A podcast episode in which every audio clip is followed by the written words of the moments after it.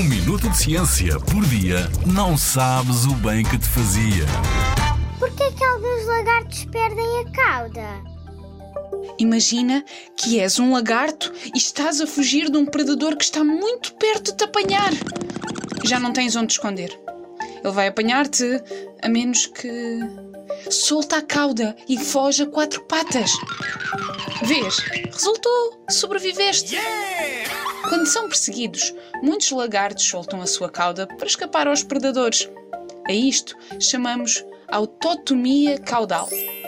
Se já tiverem sido mordidos, ao soltarem a cauda, os lagartos conseguem escapar enquanto o predador se delicia com aquele petisco. E isto é especialmente importante porque alguns predadores, como as víboras, são venenosos. Perder a cauda faz com que o veneno não se espalhe pelo resto do corpo. Se ainda não tiverem sido atacados, como foi o teu caso, uma cauda solta a abanar-se no chão distrai o predador e o lagarto tem tempo de fugir. Perder a cauda dificulta a vida dos lagartos.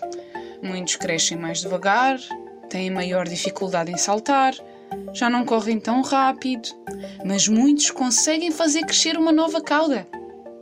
Há muitos outros animais que também soltam partes do corpo para fugir de predadores. Lembras-te mais algum? Na Rádio ZigZag há ciência viva, porque a ciência é para todos.